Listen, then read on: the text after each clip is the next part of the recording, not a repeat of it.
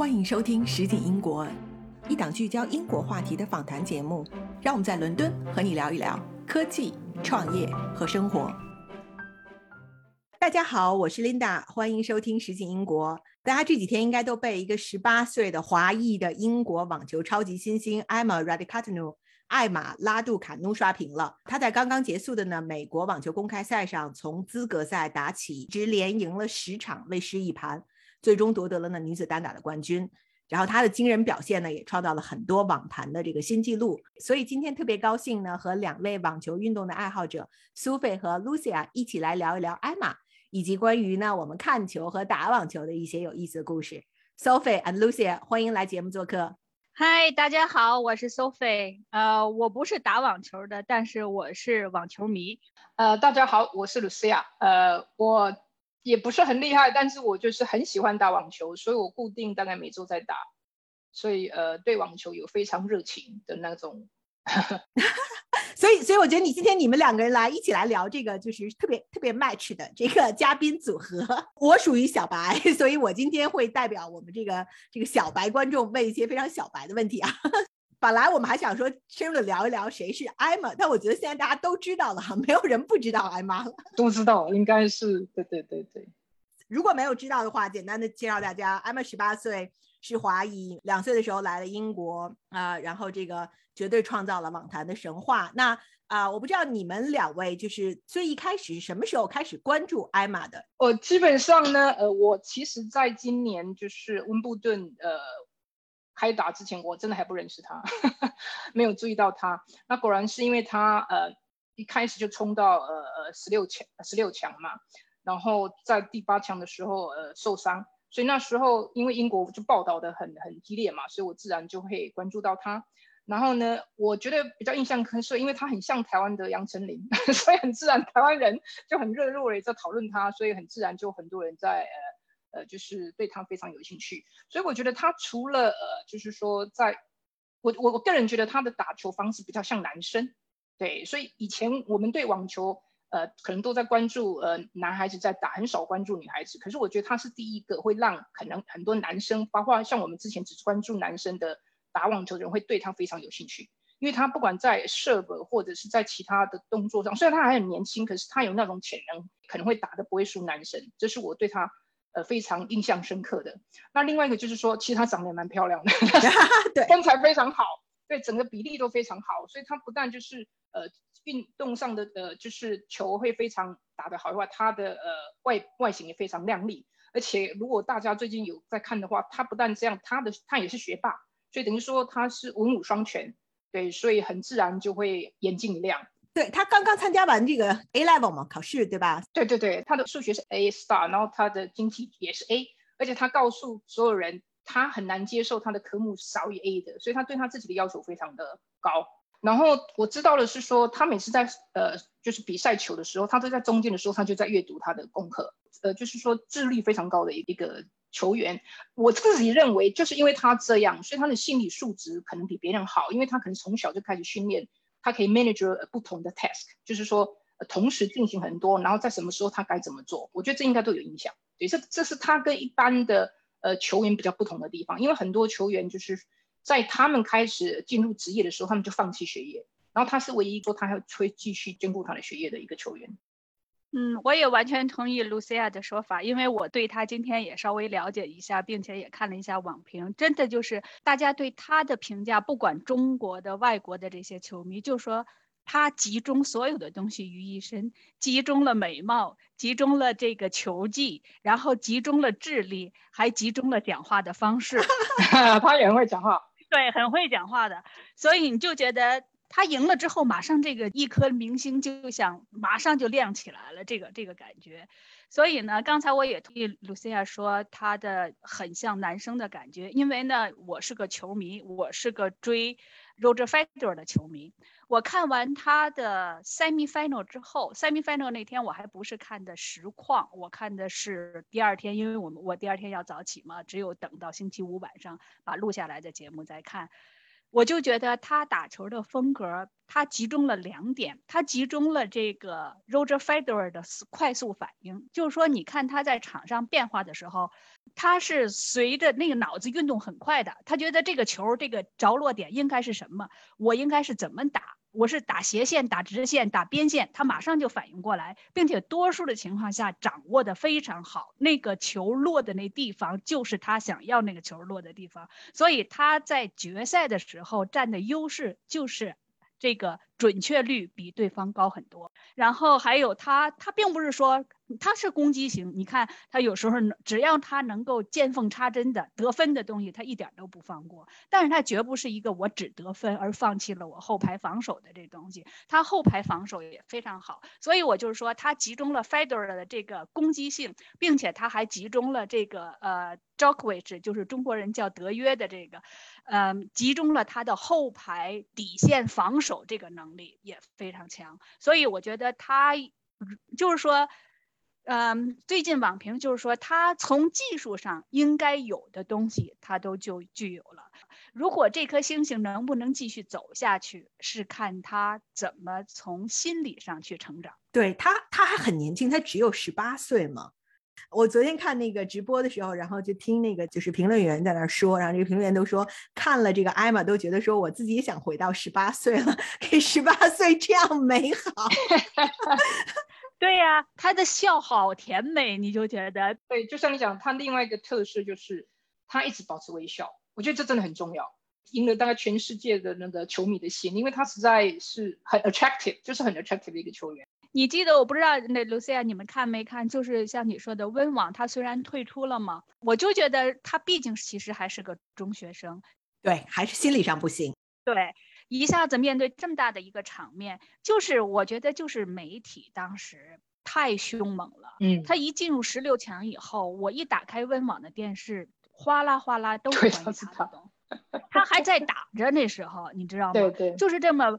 霹雳就是晴空霹雳的这种噼里啪啦的这种媒体过来，再加上这个社交媒体的粉丝，然后你想想怎么能让一个小孩子去去承受这种东西，并且他是他的今天的那个新闻发布会就是说他是结束 A level 三个星期之前结束的 A level，然后才开始训练，三个星期紧急训练进入的温网，在这种情况下，其实对这么十八岁的孩子来说，心理能承受这种素质已经。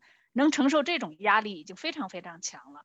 我觉得他退出可能就是怕让这些网迷、让这些新闻媒体对他失望，所以呢，他退出了。但是他退出的第二天，新闻记者的这个采访他的时候，他仍然是面对微笑，一点沮丧没有，就保持非常轻松。他说：“我在酒店休息一下，看看其他人打球，那个也也很舒服，就是说的很很淡然。”呃，没有任何急躁，没有任何消极的那种情绪。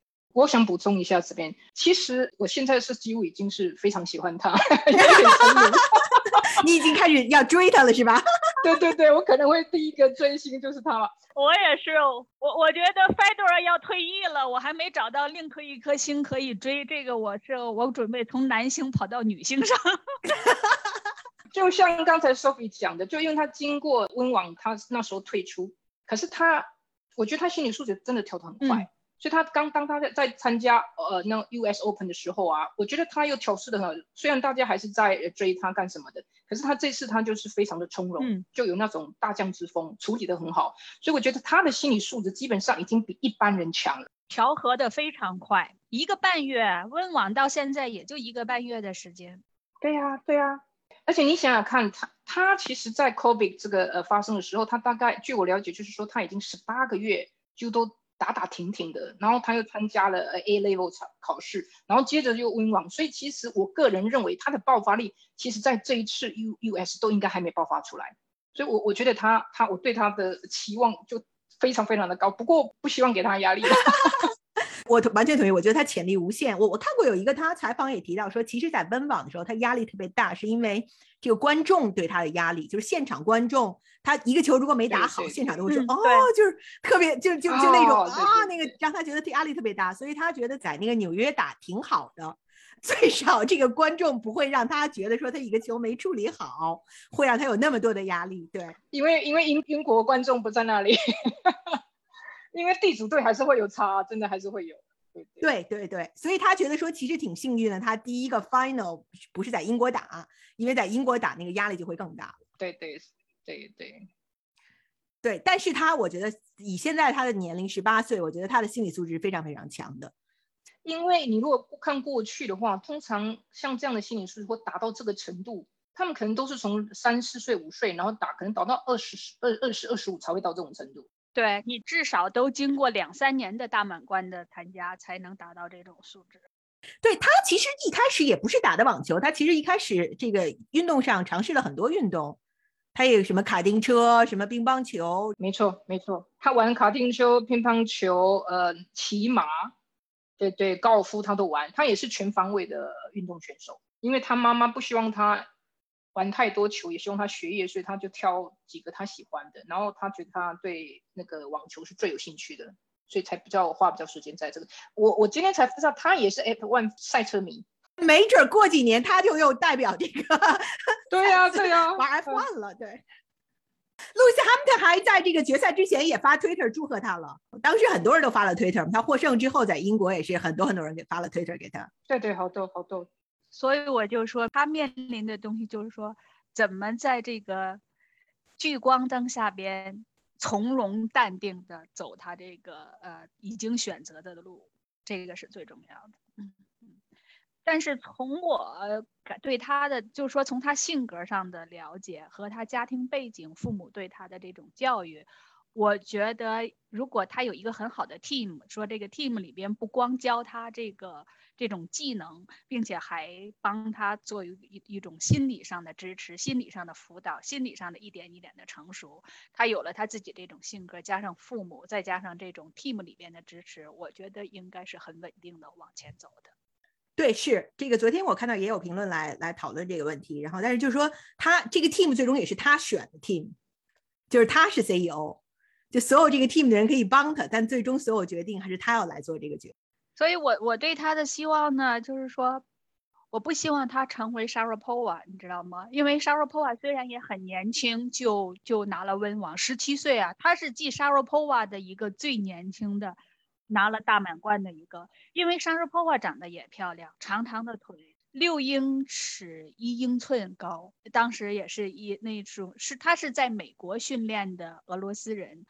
所以，因为他拿了温网之后，就是接踵而来的代言、各种广告、做各种什么这些东西，他是赚了很大一笔钱，可能比他打球赢的这奖金多了多少倍。但是 一定的，但是我就觉得最好就是一个球员能够把它 balance 好这个。所以你看，他自从赢了温温网之后，好像还赢过一次大满贯吧？可能就这个两次，是吧？还有一回，也以后就是。呃，几乎就是平平了，很少连这个四分之一决赛好像都很难进了。嗯，不过呢，也许人家就觉得就这样吧。我希望的艾玛呢是成为就是一个女的 Federer 吧。你看 Federer，他在男明星里边的这个代言费也是首屈一指的，因为他也长得帅。哎，网球运动员好像都长得挺帅的哈，或者很漂亮的，对吧？身材好啊，因为网球网球通常身材要好。对对，他们的体格、他们的线条都很棒，所以他如果能像 Federation balance 这一点，我我代言费既也也收，我也不耽误我打球。如果他有这种，我我相信吧，因为像刚才 Lucia 你说的，他从小就能够 multitask，就是同时做几件事这种，那我觉得呢，他其实还是有这种潜能。因为我觉得他是有潜能的，媒体上的预测是说他会成为英国。就是赚钱最多的女的运动员，大概预估她能赚一亿英镑。我我也相信，我也相信，因为他的代言各方面一定会过来，而且他这他才十八岁，他有很多机会拿大满贯。但是我同意 Sophia 讲的，他的心理素质要一直被辅导，然后才会可以 balance，不然就很容易就昙花一现。但是我我相信他绝对不会昙花一现，我觉得他也不会昙花一现的。他起码有两个已经已经，我刚才说了三点，就是避免他昙花一现的呢。他的家庭背景已经比让让让人们就觉得他的他的父母应该知道怎么辅导他。第二个，他的性格其实是很沉稳的一个性格，不是一个很浮躁或者很很那个 emotional 的人。没错，就是你看你你讲的我们之前那个 Big Four 或者是 Big Three，很多男星他们在小时候脾气都很暴躁，然后他们情绪管理都有问题，他们是慢慢被训练。可是我感觉上 Emma 是很年轻，他就已经具备了很稳的稳健，然后。EQ 很高，对，所以我觉得他真的是明日之星。我觉得他父母的 IQ 肯定也非常高，IQ 是肯定高的，对，都是搞金融的嘛。所以呢，在他在有一个好的 team 围着他，这个 team 配合的比较好的话，我觉得他应该走的比较稳，就是避免昙花一现这样子。不要忘记初衷，应该就没问题。很多人都是忘记初衷，对对对对对。但是我觉得这个就是是一个肯定也会有 up and down 嘛，对吧？就是它肯定也会有它这个 down time，对，这个运动都是这样子的啊。OK，那我们聊聊昨天的这个决赛吧。然后其实我们昨天一直看着的时候，一边在微信就就在聊了。可消费你你你昨天在微信里就说你看着让你这个特别揪心，特别激动，因为现在这个 Federer 就好多他已经不参加了嘛，因为毕竟他是渐渐在退出，其实，呃，只不过是没有直接宣布而已，所以我也没找到另一个极喜欢的，不管男明星还是女明星。但是艾玛出来了，我估计我可能把视线转移到女明星上，所以我看他打球的那个紧张程度，就跟我看 Federer 打那个紧张程度一模一样，并且他打的风格又非常相似，你就觉得这个球他怎么敢这么打呢？那个球就沿着那个边线落在那个边线里边，这个就是 Federer 的风格，他就敢这么打，你知道吗？所以这么打的，这么打的好处就是你肯定会得分，对方非非常非常难接起来，但是你的风险也大。你看他发球也非常有特点，他发球他要他看准一个点，然后他就把它发过去，然后他就觉得这个点对方很难接出来。没错，因为通常就是男生跟女生，我自己也是女生，我很清楚，其实女生在发球上通常没有办法，呃，就发得非常好。可是，呃，A 玛，我觉得他真的是很有像男生的发球，所以他其实在发球上，一般的评价也都非常的高。不过昨天比较特殊，我觉得他们昨天两个在打的时候啊，他们互相在破发球，所以对，是我一开始我觉得有我也很紧张，因为我觉得我以为那个伊玛会，呃，不管他的身材啊，他的整个打下来的整个呃运气各方面是略胜对方一筹。可是，一开始第一盘，呃，我我觉得是有一点就是呃互相在追赶。对，那所以尤其是在呃破发球的时候，双方是都有。对，虽然呃那个伊玛还是好一些，因为第二局我知道他有失，因为第二局虽然比分他赢的比分高一些，但是我知道是两个人同时失去了的，就是呃好像艾玛失去了，对方也失去了，然后等于就平了嘛。然后后来对方失去的更更多一些，但但是我觉得你要是我没有去去具体的看他的记录，但是我觉得。在发球得分上，肯定艾玛还是占了上风。艾玛是占上风没有错，对，而且他回发球的战力还是比对方强，准确率也高。我觉得那好像就开盘就是开盘的那感觉，就是对方的要紧张一些，你就能感觉他就，你看他在那拍球嘛，然后跳啊跳啊，你就感觉其实他是想让自己放松压力的那个感那个感觉似的。然后我就觉得。开始就挺精彩，你知道吗？所以我就觉得很很难相信这是两个小姑娘打出来的。你看这种水平，绝对是到了一个真的就是高峰状态的。就你就感觉这两个孩子，他不是混进来的，混到决赛的，他是他是真的凭 真凭实据走到这个这个这个时候的，才会出现这种状况。你像我记得是第一盘第一局。艾玛就拿下艾玛的发球局嘛，就拿下来了。然后那个呃，，Lila 就在保自己的发球局。的其实，其实艾玛已经占了上风，她把压力推到对方了嘛。对方是在保发发球局，然后就是那个平局出现了好多次，我当时就数着，然后优先权平局，平局优先权就。反反复复至少有四五次，其实这个就说明应该三次对三次三次吧。其实实实力已经挺相当的，就是说在这种状况下，对方其实是不肯放弃任何一个机会，他有翻盘的翻盘的可能性。那个小女孩也很顽强，而且好几次她都已经达到 love fourteen，她还追上来。对对，追上来，是是是是，哇，我都觉得嗯天哪，就就完全是不放弃的那个精神，完全不放弃。完所以对方全不放弃。其实说实在的，我觉得嗯也打得蛮好的，说真话。而且他那么娇小，他才一六二，然后小于五十公斤，所以在体型上，网球选手这样的非常娇小，很难打得好。像我过去自己打不好，我都怪罪我自己一六零五十公斤。结果看了他之后，我觉得这这绝对不是借口。对对对，是身高占优势的话，呃这个在发球上占很大的优势。是如果身材高的话，网球运动员什么样的身材是最最完美的呀？你看那些男生都大概是一八，至少一八零以上，然后一九几，大概就这样啊。那女生的一七几啊，啊女生女生都大概一七几，对。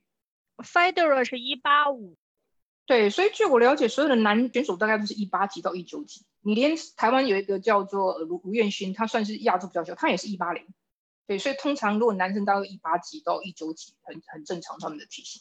然后女的大概也都是大概一一七零以上。对啊，所以如果一六二在打网球，其实体型上，不占优势。对他一开始就有讲，他说其实他在打的时候，很多人都将要放弃，因为他的身材，嗯就他就不认输，对，他就不认输，对。所以体型高是说你发球的时候是你更有优势是吧？对，因为你是一种俯视的下边嘛，你能够更清楚的看到你球要落的那。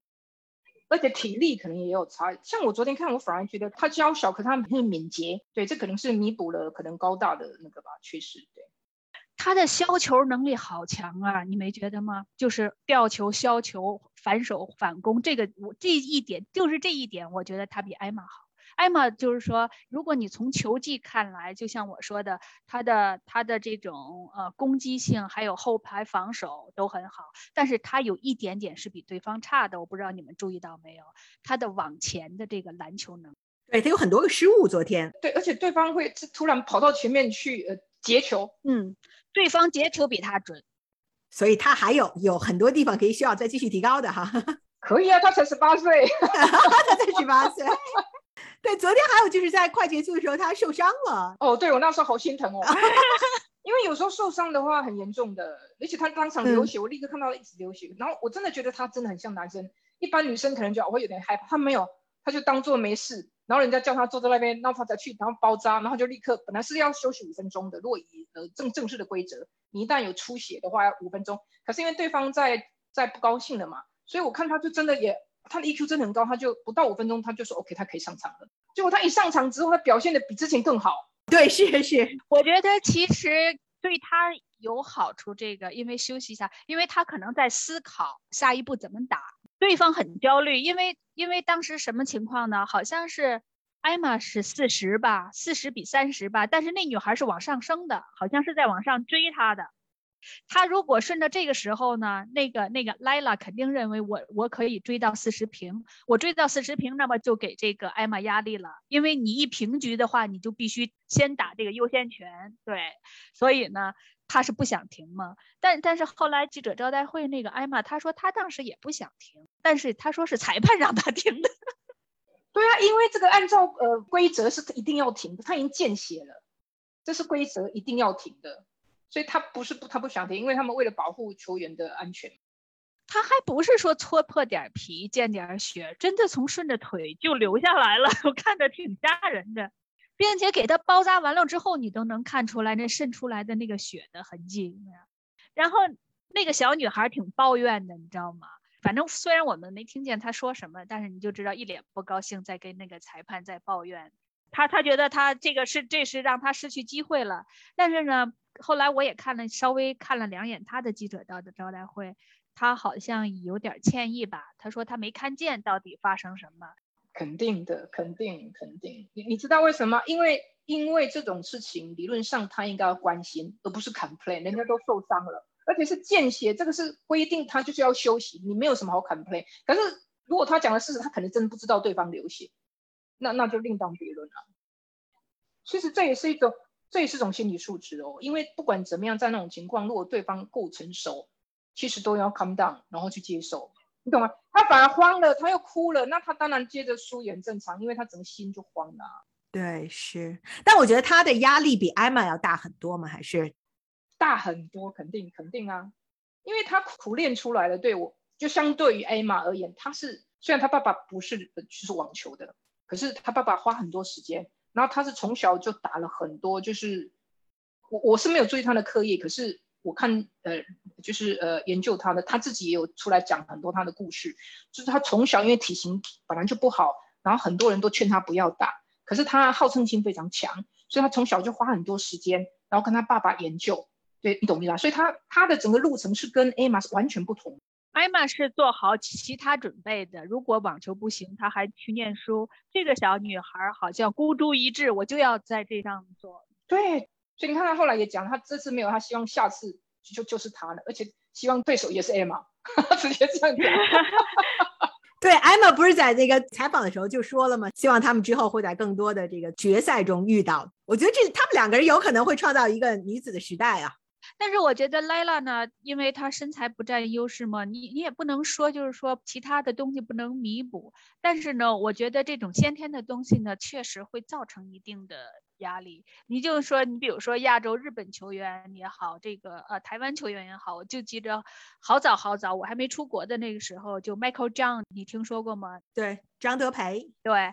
他打，他也拿过大满贯，他好，他好像十七岁还是什么，也很小的时候就拿到了法网的大满贯。嗯，对他那时候，他是很年轻的时候代表美国，呃，卢彦勋就是代表台湾，最好像打到五十名而已。但是他也在温布顿进到十六强过，进八强就是八强的时候输掉了。还有日本一个就是跟呃 Roger Federer 一个时代的，first first name 叫 Kai K I，我看过他，我跑过那个 O two 看过两年，连续两年去现场看。四大男那那个时代看过三个人的 实况，那你很棒啊，那你应该很兴奋吧？我这就没看过纳代尔实况，那一年他没有来 ATP，你知道吗？ATP 在 O2，呃，以前每年一次嘛，就是在那个 O2 Center，呃，就是男单八强嘛，他是打三盘结束的。然后我这是我第一次亲眼看 Roger Federer 打球，然后他还输了，输了一个从来没赢过他的一个人。你当时是不是特别沮丧啊？伤心的好几天吃不下饭。对，我带着一个瑞士国旗去的。我说我这瑞士国旗怎么办呢？后来那个我一瑞士朋友说，你留着明年那个呃呃世界杯吧，那个瑞士进世界杯了。所以你都在，你是都在温布顿看的吗？呃，不是温温布顿的球球票太贵了，我买不起，而且太难买，因为它要抽签的，很难抽到。温布顿今年其实特别好买，就是 COVID 的嘛，因为是 COVID 的，所以没有这个 international 的 distribution，他全部把票给了那就是国内的人。我们没有去，是因为当时那个那个我老公当时他没有打疫苗，所以觉得有一点还是有一点 high risk，所以我没有去看。但是他有票，你就是你在他那个 waiting list 上，他每天都给你发邮件。就说，比如明天还有票，后天还有票之类的。那他因为过去有三种方式嘛，一个是你去帐篷这边排队，另外一个是抽签。那通常如果是官网买都比较贵啊。那你今年他取消前面两个，那他官网买还很贵吗？他官网买也挺贵的，但是就是你要买的早还是挺便宜的。我有朋友很便宜买到的票。那我明年可能考虑买了，为了看这个黑马。你说的便宜是指是指大概在什么价位呢？呃，一百磅，一百磅左右，一两百磅。你知道我那年看，之所以我还是至今我都没有进过温布顿场，没舍得钱。我那时候想看的时候，我就怕 Roger 可能快退役了，再不看可能就去不了了。然后我们俩查了一下温网，就第一个就是说，你还不是说随时就可以买，你还要抽签，还就是为那个那口位的之前。嗯，第二个。最便宜最便宜的那个 semi final 的票价是四千英镑一张。我们看的时候其实已经是第二周了，你买不到那个 final 的票跟 semi final，但你还可以买到周五的票啊。所以我当时看没有觉得很贵，但是就是当时因为它是第一场大型活动，大家都不需要戴口罩，然后它中间人也不隔位置坐，它没有 social distancing，所以他就是想测试一下在这种大型的 event 上面没有任何措施。会这个传染到什么程度？传染到什么程度？传染到什么程度？对，基本上就是这样。然后在当时那个我老公还没有打疫苗，所以他觉得还是有点风险，所以我们就没有没有去看。否则我是特别想去看的。对，明年呢？明年我为了看 A 嘛就去了。很多年前我去看过一次，就是在门口那个排队，就是你你排那个 queuing tickets。对，然后那一年是当时那个 Andy Murray 刚刚起来。哦，二零零五。对对对对对。然后那个在那儿比赛，我那天下午正好在那儿，所以当时就是新星，所有人都觉得说啊，这可能是下一个新星，但他离那个 大满贯还挺长远距离的。我看 Andy Murray 打的时候是，当然不是温布顿，我是在 ATP 嘛，O2 Arena 那儿看的。我们呃，因为没舍得钱买温布顿嘛，还然后还是花了舍得钱买了那 ATP 的好好位置。我们连买了两天的 Semi Final 跟 Final 的，然后 Semi Final 坐在第一排正中间。哇！一大早上，趁着人还刚开门，我们俩就过去了。那是那一个空场里边还没有几个人呢。然后我看的时候，如果那个那个时候那个 ATP，因为它是整个积分的嘛，如果 Andy Murray 赢了，他就成为 rank 就是 number one 了，他就比那个前边的一个好像不是 Roger，是 Nadal 还是 Djokovic，当时就差一点点分，然后他赢了。然后当时看着好逼真的，他就在前边跟他的教练呃练球。然后那时候 Andy Murray 是达到了他事业的顶峰。我们再聊回来这个昨天这场比赛啊，就是这个可能是除了欧洲杯呃英格兰队进到决赛之外，最可能受关注的一场体育运动了。在今年来讲，你们觉得为什么这么被关注啊？就是除了说是因为就是艾玛本身有自带流量是吧？她有很多有意思的故事，还会有些什么其他的原因吗？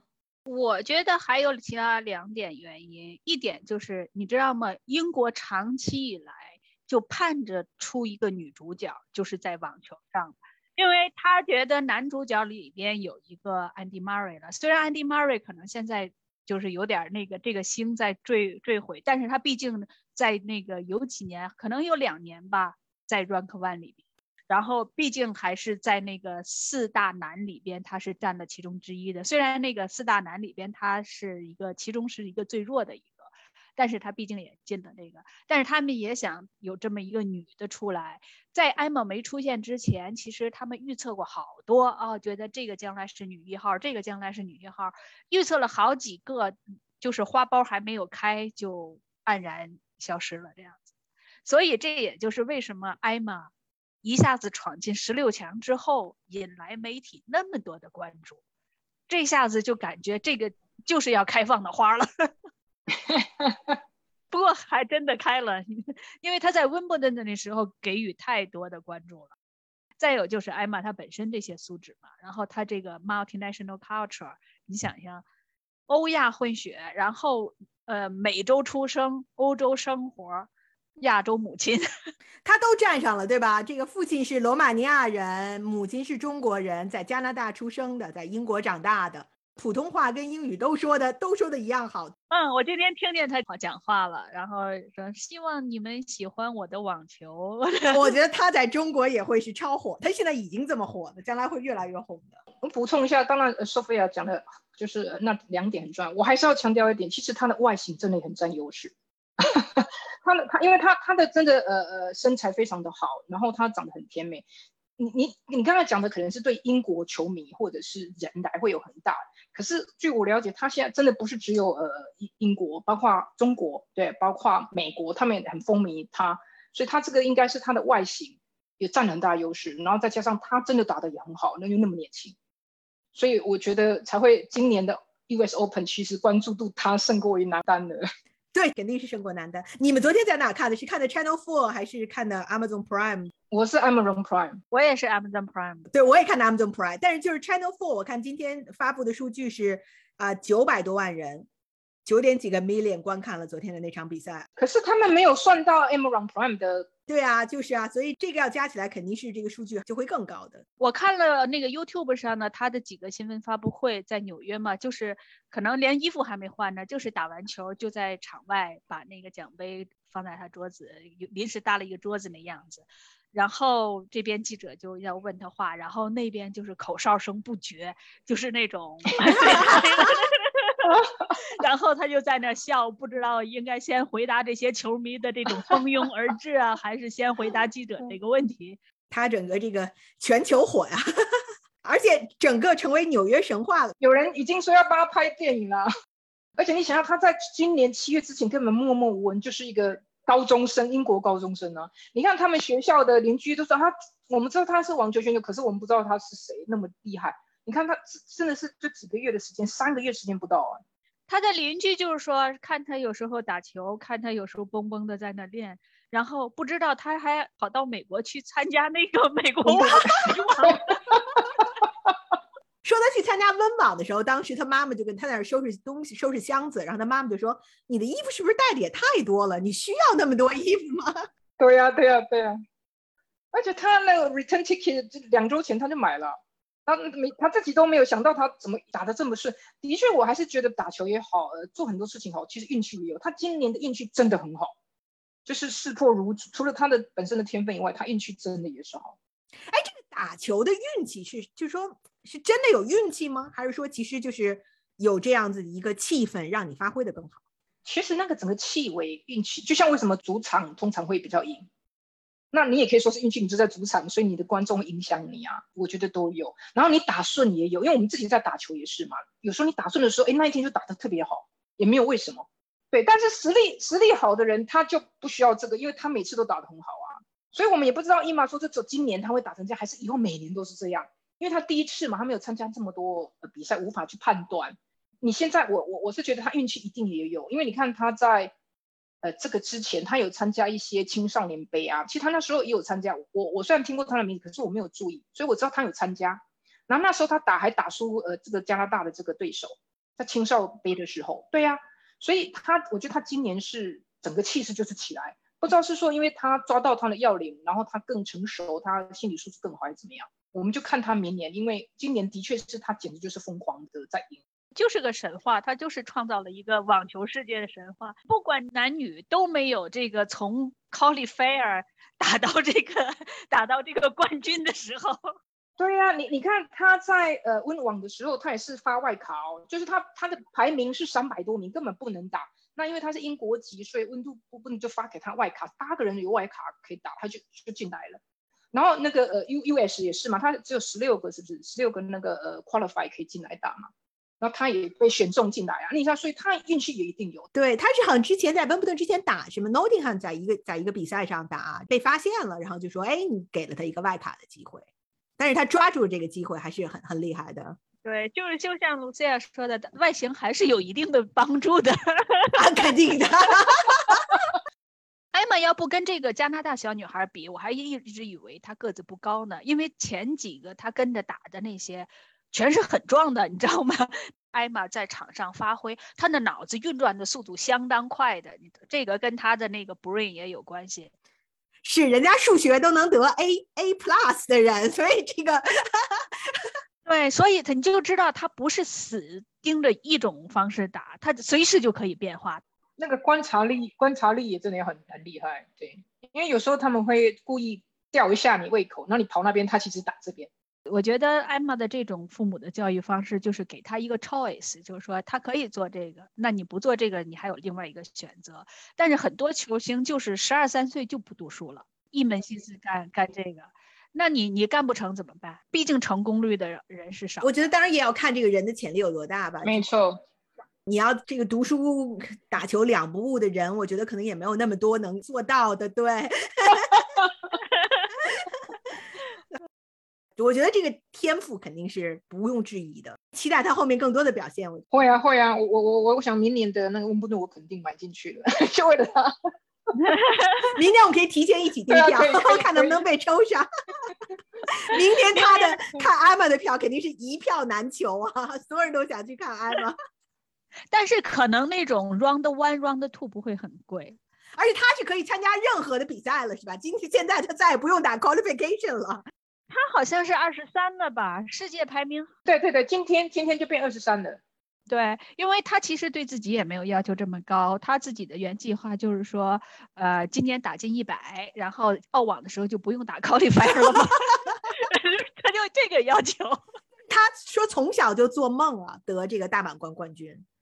这是从小他的梦想，他那梦实现的还真是快呀！这梦实现太快了，对。在第二个大满贯，谁哪里有第二次打打大满贯就能一下子打打拿冠军的？而且时只隔三个月，只隔三个月的时间呀！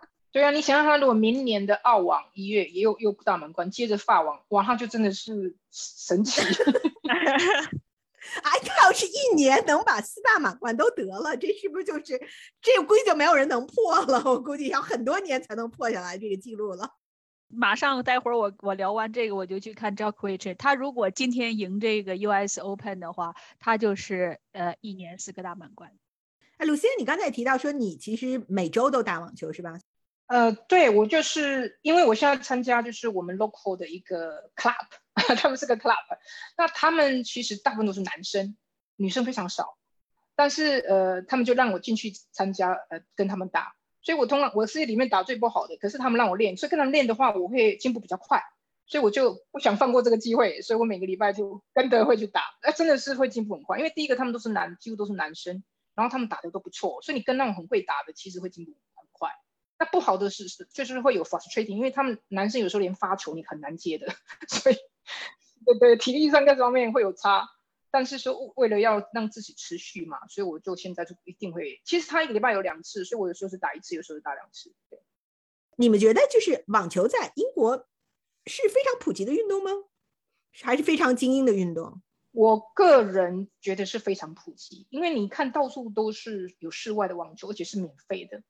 OK，那当然像我们参加这个，他一定要付钱，或者是你说 David Low 很多是要付钱，尤其是室内肯定要付钱。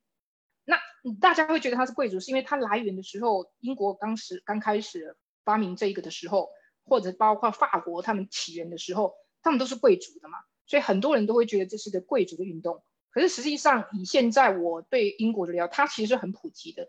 但是我要强调，如果你要去学的话，尤其是 one on one 的话，还是很贵，它还算是蛮贵的。可是如果你只是拿找个场地去打的话，那我觉得很普及啊。其实英国很多场地的，到处都是。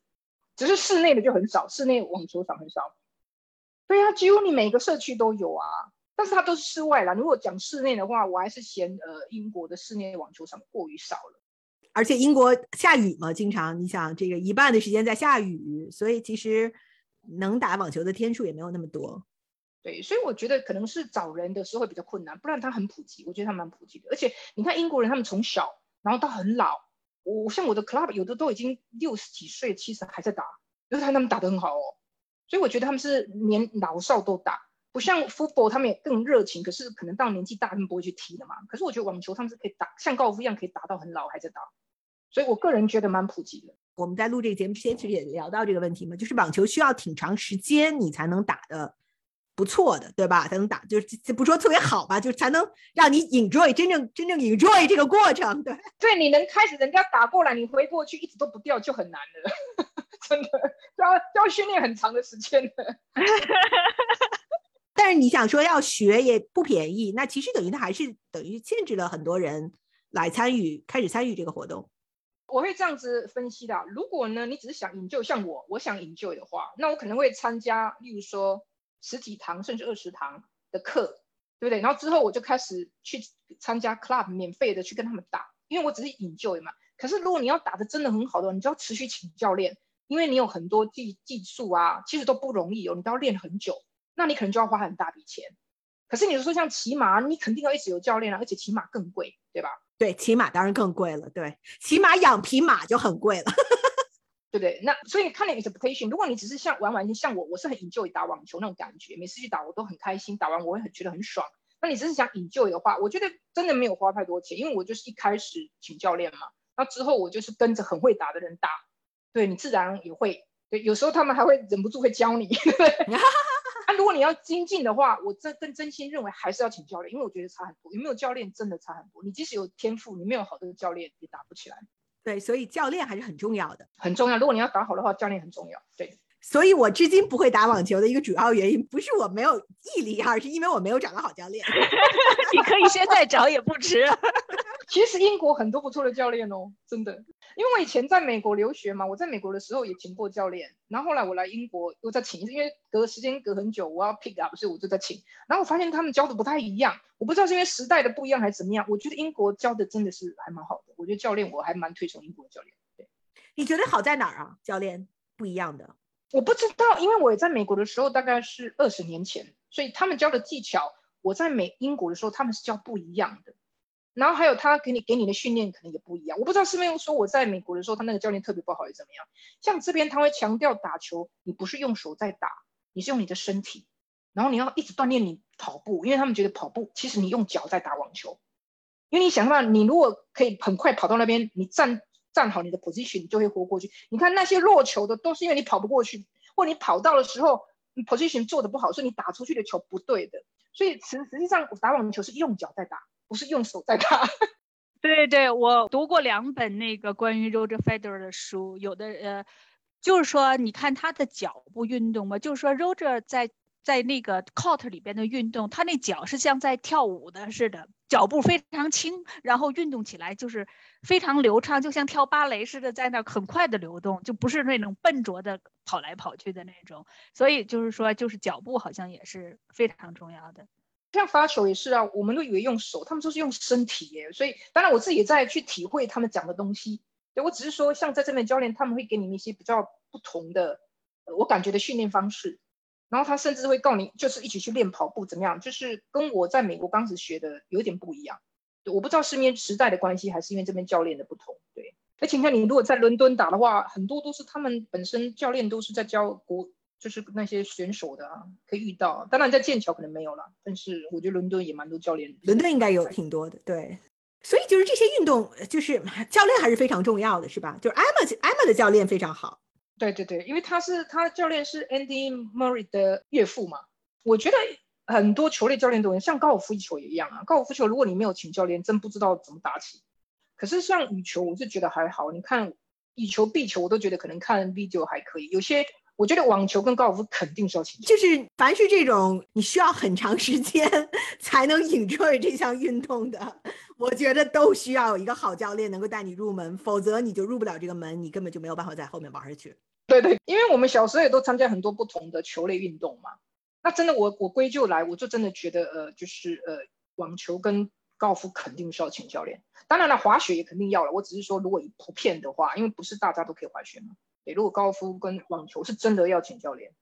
最后聊聊，就是因为 Emma 毕竟她妈妈是中国人嘛，所以其实她在很多采访的时候，她也都提到一点，就是说她觉得就是尤其中国的这这种就是从文化上的理念，她一直接受的教育是说你要相信自己啊，就是而并不是说所有人都鼓励你说你做的很好，而是说他的家里人给他的一直给他的这个嗯帮助都是说相信你自己，相信你一定能实现，就是这种 self believe。就我个人是感觉，其实在这边的确好像是整个从英国的文化上来讲，并不是特别推崇这种 self belief，而更多是说相对你 play safe，你并不一定非得需要 push 你自己这个要特别特别的 push out of the boundary 这样子的。就是我不知道你们怎么看，你们觉得这种就是说这种特别这种强的这种相信自己不会被这种其他任何意识所影响，这种信念会更多是中国文化的体现吗？我我在想，我这方面的呃 view 的想法可能会跟你们不太一样，可能我不知道是因为我本来就比较西化，或我在国外待很久了。我并不认为说呃，就是相信自己不是西方的信念。对我，我觉得应该是看你遇到什么人。呃，至少我接触的，包括我自己呃私人生活上的 coach，或我事业上、工作上的 coach，他们还是叫我要呃 believe yourself。对，因为你都不相信信自己，你不可能成功嘛。对。所以，所以我觉得，呃，他的妈妈来自中国，教他这个肯定是百分之百正确的。但是我倒不认为说，呃，西方没有这样教，可能是说你遇到什么人吧。但是这个绝对是正确，而且是影响他关键制胜。我认为，因为我觉得就是创业也好，做任何事，我觉得相信自己真的很重要。因为如果你不相信自己会可以成功，这就像吸引力法则嘛，你一定要相信自己。所以我觉得这个是很对的啦。我觉得 Chinese 这种理念可能更强一些吧。也不能否认西方没有，但是西方可能更体现于，比如说你你取得了十分的成就，一般西方人再加上周围的人会把它夸大成十二分的成就，然后呢，它也是让你去，这也是一种让你建立自信的方法吧，self esteem 或者是 self believe。但是中国人呢，他建立 self believe 的时候呢，他是深深的埋在心里。哈 哈我懂了，我懂了。他不是非要用语言表达出来我有多优秀什么的，而他是一种信念，在自己身体里，在在自己的脑子里去去想去做这件事。比如说艾玛，他就最后这个一个，他不是一共有三个产品 point 吗？你记着吗？前第一个我就认为他应该拿下来，他结果失去了。然后第二个又反反复复。他第三个时候是很冷静的，你没看他在那拍拍球，最后他是 ace 拿下来的那个第三个那 turning point。他自己就是说，他说我是我这个时候就在想，这是一个机会，如果我想要的话，那么你就抓住它吧。他就是他可能想了想，这个球应该发在哪，结果那个 ace 就成功。其实你你就能够感觉就他是他这个理念是肯定是深深的受了他妈妈的影响，就是说在内心深处我应该怎么相信自己。而且我认为啦，我认为就是他父母可能本身对他的教育从小就是可能在我们的价值观或者我们的观念是很正确，就是说就像你讲的，可能谦虚啊，我们各方面都要学啊，然后我们要相信自己，然后可能不用太 show off。我我觉得这肯定是受到中国的的的传统的影响，这是肯定的。对，所以这个可能，我觉得在心理素质上，可能也会让他跟一些呃那些老外会有点不同吧。他说，他说他父母是这个最 challenge 他的，最难让他父母满意的，所以他这个得了冠军之后，然后他父母都觉得特别为他骄傲，他觉得这感觉实在是太好了，终于让我父母满意了。对他，他今天采访时候也是说，别人问他说：“你跟你爸爸妈妈谈话了吗？”他说：“简短的谈了一点话。”他也提到，他说：“那个他爸爸非常很很难很难能 please。”对，他说：“但是他爸爸说今今天告诉他，呃，you are better than I thought。”才 better than I thought，我的天哪！然后他说他感觉真的就是说，真的终于让他们让他们很高兴了。但一般父母会说 “You are the best”，对吧？你就是最好的。就英国父母肯定说 “I'm so proud of you”，“You are the best”，“You are the most talented” 的 the tiny star 会这么说。最后，你们觉得艾玛下一个大满贯的表现会是什么样？我们做个预测，你们觉得她能达到什么水平？我现在不敢往上说，我往底线说，应该 quarter final 没问题吧？我对他期待特别，你特别低还是特别高啊？高。我对他特别有信心呢，因为在那个澳洲，他也是硬地嘛，对啊，所以我觉得，因为如果他去打法法王的话，那他可能场地不太一样，他或许没经验，所以我觉得他如果打那个澳王的话，我觉得他还是蛮有可能大满贯的。我预测他能进 final，他能进决赛，能不能夺冠不好说。好，明年看，我们明年看。谢谢大家收听我们的节目，拜拜，拜拜，拜拜，拜拜。感谢大家收听我们的节目，欢迎给我们留言你的看法。喜欢我们的节目，不要忘记订阅啊！我们下期再见。